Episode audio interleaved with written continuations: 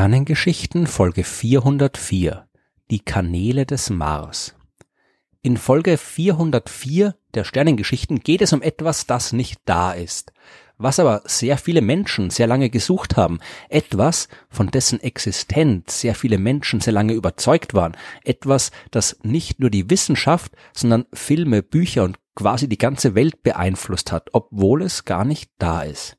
Die Geschichte beginnt am Mars, beziehungsweise beginnt sie natürlich auf der Erde, aber mit Menschen, die den Mars beobachten. Das haben Menschen natürlich immer schon gemacht. Der Mars ist ja auch sehr gut ohne Teleskop oder andere optische Hilfsmittel am Himmel zu sehen aber eben nur als heller Lichtpunkt. Was da genau abgeht am Mars, das war lange Zeit unbekannt. Irgendwann hat man dann rausgefunden, dass es sich um den Planeten handelt und dann natürlich auch angefangen darüber zu spekulieren, wie es denn dort sein könnte.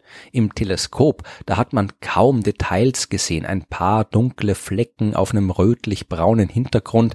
Das könnten vielleicht Kontinente in einem Ozean sein, haben manche gedacht, aber wirklich viel hat man nicht gewusst. Richtig spannend ist die Geschichte über die Beschaffenheit des Mars dann aber im 19. Jahrhundert geworden, und zwar durch die Beobachtungen des italienischen Astronoms Giovanni Schiaparelli. 1877 war der Mars auf seiner Bahn um die Sonne der Erde besonders nahe und Schiaparelli, der galt als extrem guter Beobachter.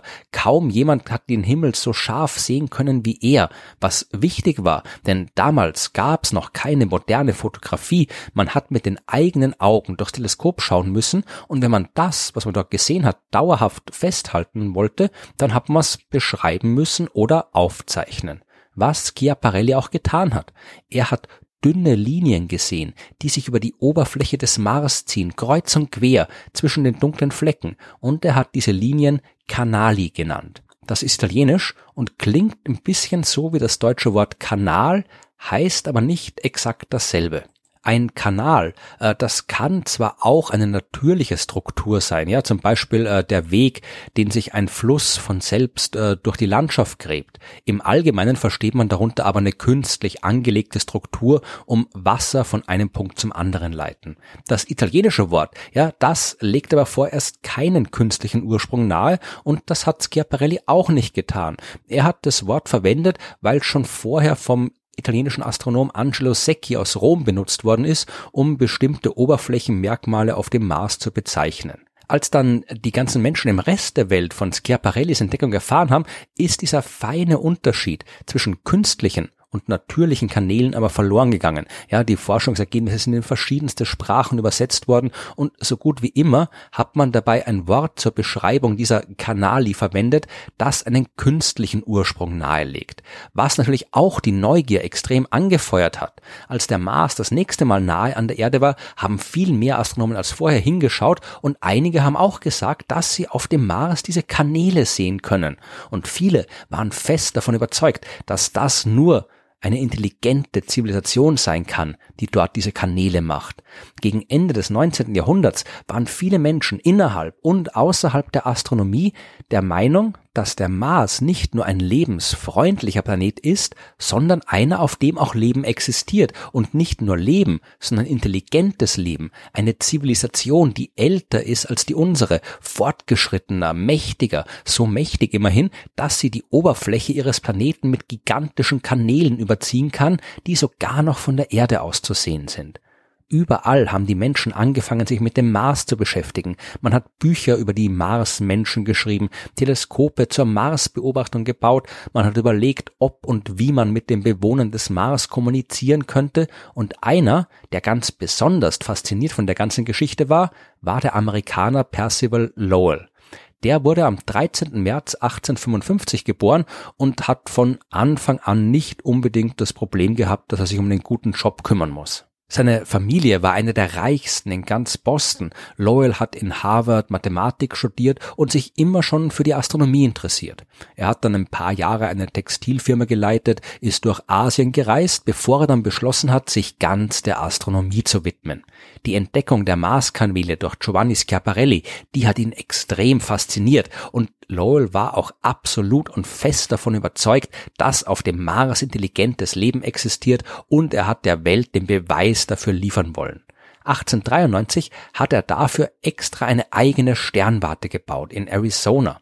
Diese Lowell-Sternwarte, die war aus damaliger Sicht sehr gut gelegen, über 2000 Meter hoch, mitten in einer trockenen Gegend und weit ab von allen Lichtern der Städte. Und Lowell hat extra diesen Ort ausgesucht. Ja, also früher hat man die Sternwarten meist in die Städte gebaut, wo die Menschen gewohnt haben. Lowell wollte wirklich optimale Bedingungen haben für seine Arbeit und hat die Sternwarte deswegen extra in diese abgelegene Gegend gestellt. Und dort haben Lowell und seine Assistenten dann Nacht für Nacht zum Mars geschaut und und Zeichnungen dieser Kanäle angefertigt, die sie gesehen haben. Und sie haben beobachtet, wie der Mars sich verändert, denn das war ein weiteres sicheres Anzeichen für Lowell dafür, dass er recht gehabt hat. Denn mal waren die Kanäle gut zu sehen, mal weniger gut, mal waren sie dicker, mal dünner, die haben ihre Farbe verändert und das konnte für ihn nur eines bedeuten. Da war nicht nur jemand, der aktiv die Oberfläche des Mars verändert. Man hat auch sehen können, wie dort Jahreszeiten stattfinden, wie Pflanzen am Rande der Kanäle wachsen und wieder vergehen. Der Mars, der war eine Welt wie die Erde. Allein im ersten halben Jahr seiner Beobachtungskampagne wurden fast tausend Bilder des Mars gezeichnet. 1894 konnten Lowell und seine Mitarbeiter schon 183 Kanäle auf dem Mars in ihre Liste eintragen. Am Ende haben sie fast 700 gefunden. Lowell, der wollte den Mars aber nicht nur erforschen, sondern der Welt auch mitteilen, was er herausgefunden hat. 1895 hat er deswegen das erste populärwissenschaftliche Buch zum Thema geschrieben mit dem simplen Titel Mars. Darin hat er seine Theorie aufgeschrieben, dass nämlich der Mars ein Planet mit einer Atmosphäre ist, dass es sich um eine alte Welt handelt, älter als die Erde und es dort bis auf das Eis an den Polen des Mars kein Wasser gibt, weswegen die Marsbewohner eben genau diese gigantischen Kanäle bauen müssen, um dieses restliche Wasser überall hinzuleiten und künstliche Oasen zu schaffen. Das Buch, das war ein großer Erfolg, genauso wie seine nachfolgenden Bücher Mars und seine Kanäle, Mars als Stätte des Lebens und die Evolution der Welten. Nicht alle Kollegen von Lowell waren aber so überzeugt vom Leben auf dem Mars wie er. Es hat von Anfang an Kritik an seiner Arbeit gegeben, beziehungsweise Kritik am grundlegenden Phänomen selbst. Ja. Die Linien am Mars, die sind gar nicht da sondern nur optische Täuschungen oder doch Fehler im Teleskop entstanden, haben einige gesagt. Und wenn da Linien zu sehen sind, dann müssen die nichts mit Leben zu tun haben und schon gar nicht künstlich angelegt sein. Der englische Astronom Walter Maunder zum Beispiel, der hat extra ein Experiment durchgeführt. Der hat eine Gruppe von Schulkindern ein Bild des Mars anschauen lassen, auf denen keine Kanäle zu sehen waren. Die Kinder, die sollten das Bild dann kopieren und abzeichnen und haben dabei tatsächlich Linien eingezeichnet, die nicht auf dem ursprünglichen Bild drauf waren. Und das, hat Maunder gesagt, liegt am menschlichen Auge, dass kleine Details, die es nicht gut erkennen kann, eben zu Linien zusammenfasst. Die Maßkanäle, die sind gar nicht wirklich da, die entstehen erst im Auge des Beobachters. Und äh, solche optischen Effekte, optische Täuschungen, die gibt's wirklich. Genau das macht unser Gehirn, wenn es unter bestimmten Kontrastverhältnissen Bilder interpretieren muss. Da werden dann aus nebeneinander liegenden Punkten Linien.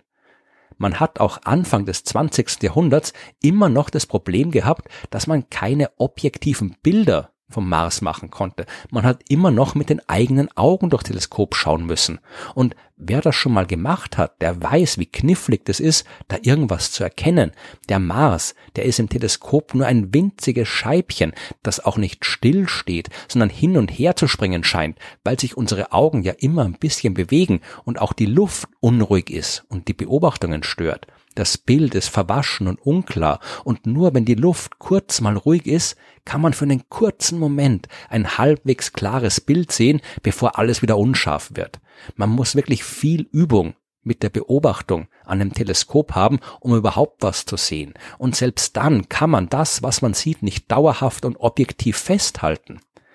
Deswegen hat Lowell auch alles versucht, um endlich ein Foto der Marskanäle machen zu können. Denn dann wäre der Streit endlich vom Tisch. Dann hätte niemand mehr dran zweifeln können, dass es die Dinger gibt. Und er hat wirklich keine Lust mehr gehabt, sich anzuhören, dass die Linien nur in seinem Kopf existieren. Ja, äh, dass er bei den Beobachtungen in der Sternwarte dann nicht nur am Mars, sondern auch auf der Venus und dem Merkur Netzwerke aus Linien gesehen hat, das hat seiner Sache nicht unbedingt geholfen. Auch nicht, dass immer mehr andere Astronomen erklärt haben, sie würden überhaupt keine Kanäle irgendwo erkennen können. Zum Beispiel George Ellery Hale, der hat immerhin äh, das Teleskop der Mount Wilson Sternwarte benutzen können. Das war eins der größten und stärksten Teleskope, die es damals auf der ganzen Welt gab. 1902 ist dann ein neuer Mitarbeiter an die Lowell Sternwarte gekommen, Karl Otto Lampland.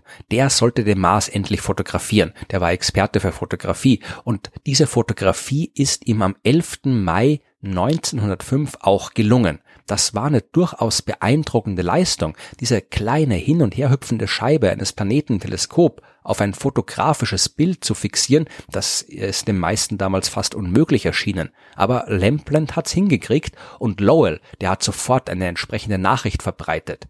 Die Kanäle des Mars fotografiert. Das war der Titel einer kurzen Notiz, die im Juli 1905 in den Fachzeitschriften für Astronomie veröffentlicht worden ist. Endlich gab es ein Bild, auf dem die Kanäle zu sehen waren. Allerdings nicht für alle. Denn am Ende dieses Artikels hat Lowell geschrieben, von einer Reproduktion der beiden Fotografien muss ich absehen, da die vielen feinen Details nicht genügend zum Ausdruck kommen würden. Und das war wirklich problematisch. Das fotografische Bild, das gemacht wurde, das war winzig und die Drucktechnik damals nicht genau genug. Wenn man das irgendwo in Zeitungen abdrucken würde, würde man gar nichts von den Kanälen sehen können. Die Kanäle, die hat wieder mal nur Lowell im Original des Fotos sehen können. Der Rest der Welt hat nicht überprüfen können. Lampland, der hat für sein Foto des Mars zwar einen Preis der Royal Photographic Society von Großbritannien bekommen, denn die Leistung, ein Foto von dem Planeten zu machen, die war, wie gesagt, durchaus beeindruckend. Der Streit um die Marskanäle, der konnte mit diesem Foto nicht gelöst werden. Lowell, der hat weiter seine Bücher veröffentlicht, hat weiter den Mars beobachtet, die Menschen waren weiter beeindruckt von der Möglichkeit einer Zivilisation auf dem Mars. Die Astronomen, die waren aber immer mehr der Meinung, dass es die Dinger gar nicht gibt. Vor allem, weil im Lauf der Zeit auch immer deutlicher geworden ist, dass der Mars keine sonderlich lebensfreundliche Welt ist. Man hat immer mehr rausgefunden über ihn. Dass er eine Atmosphäre hat, ja, aber eine extrem dünne, dass die Temperaturen dort enorm niedrig sind. Und all das hat nicht sonderlich für Lowells Thesen gesprochen, was ganz besonders Alfred Russell Wallace immer wieder in der Öffentlichkeit erklärt hat. Und der war nicht irgendwer. Das war einer der führenden Biologen seiner Zeit. Der hat unabhängig von Charles Darwin die Evolutionstheorie entdeckt. Aber auch einige Mitarbeiter der Lowell-Sternwarte waren der Meinung, die Kanäle, die sie ja selbst im Teleskop gesehen haben, die wären eher optische Täuschungen oder psychologische Effekte oder Fehler im Teleskop und nicht real. 1909, da war der Mars wieder mal sehr nahe an der Erde. Jede Menge große Teleskope hat man auf unseren Nachbarplaneten gerichtet und die meisten haben keine Anzeichen von Kanälen gefunden. Mittlerweile, da war man auch in der Lage, die Zusammensetzung der Marsatmosphäre aus dem Licht zu bestimmen, das der Planet reflektiert und man hat nirgendwo in der Atmosphäre des Mars eine Spur von Wasser gefunden so groß die Begeisterung über die Marskanäle auch gegen Ende des 19. Jahrhunderts war, mittlerweile ist immer mehr klar geworden, dass da viel Lärm um nichts stattgefunden hat. Hier und da waren immer noch ein paar Leute, die weiterhin von der Existenz der Kanäle überzeugt waren, aber es waren nicht viele. Einer davon war natürlich Percival Lowell, der selbst war bis zu seinem Tod am 12. November 1916 immer noch fix überzeugt, dass er recht hat und dass die Kanäle da sind. Die Zivilisation am Mars, die ist so schnell verschwunden, wie sie aufgetaucht ist. Man hat es zwar immer noch für möglich gehalten, dass es am Mars vielleicht simple Formen von Pflanzen gibt, aber an kanalbauernde Marsmenschen, da hat niemand mehr gedacht. Ja, das ist allen extrem unwahrscheinlich erschienen. Und spätestens 1965 war es dann endgültig vorbei. Da hat die amerikanische Raumsonde Mariner 4 den Mars erreicht und gezeigt, dass es dort nicht nur keine Kanäle gibt, sondern auch kein Wasser und keine offensichtlichen Anzeichen von Leben. Der Mars ist eine kalte, lebensfeindliche Wüste. Was genau Schiaparelli, Lowell und die anderen gesehen haben oder gesehen, geglaubt zu haben, das ist nicht ganz klar. Äh, die Teleskope waren damals auf jeden Fall nicht so gut wie heute und Fehler in den Linsen, die können durchaus zu entsprechenden Effekten führen, dass man dann irgendwo Linien sieht, wo gar keine sind. Äh, es könnten auch Staubstürme am Mars gewesen sein, die es ja dort gibt und die auch ab und zu den Eindruck von Linien hervorrufen können. Genauso wie diverse optische und psychologische Täuschungen, die uns Linien sehen lassen können, wo keine sind. Ganz besonders dann, wenn wir fest davon überzeugt sind, dass man dort Linien sehen sollte. Wir wissen auf jeden Fall heute, dass es die Marskanäle nicht gibt.